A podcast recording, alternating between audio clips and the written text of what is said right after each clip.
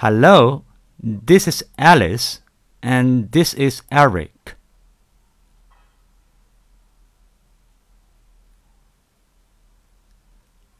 Hello, this is Alice, and this is Eric.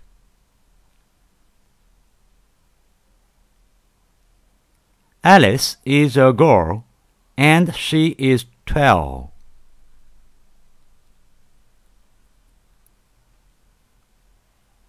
Alice is a girl, and she is twelve.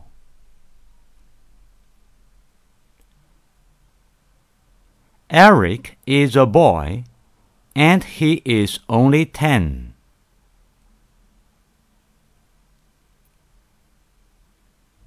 Eric is a boy, and he is only ten.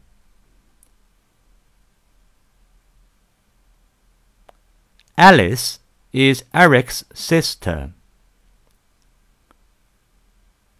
Alice is Eric's sister. She likes Eric very much. She likes Eric very much.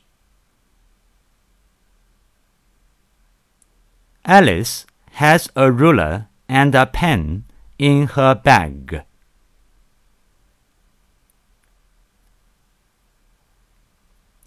Alice has a ruler and a pen in her bag.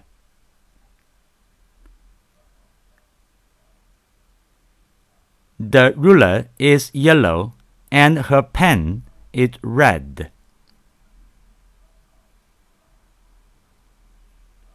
The ruler is yellow and her pen is red.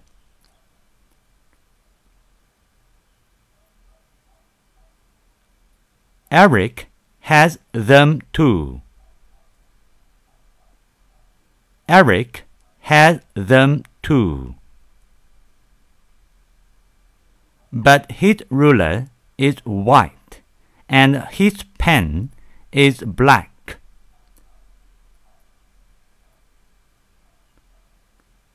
But his ruler is white and his pen is black.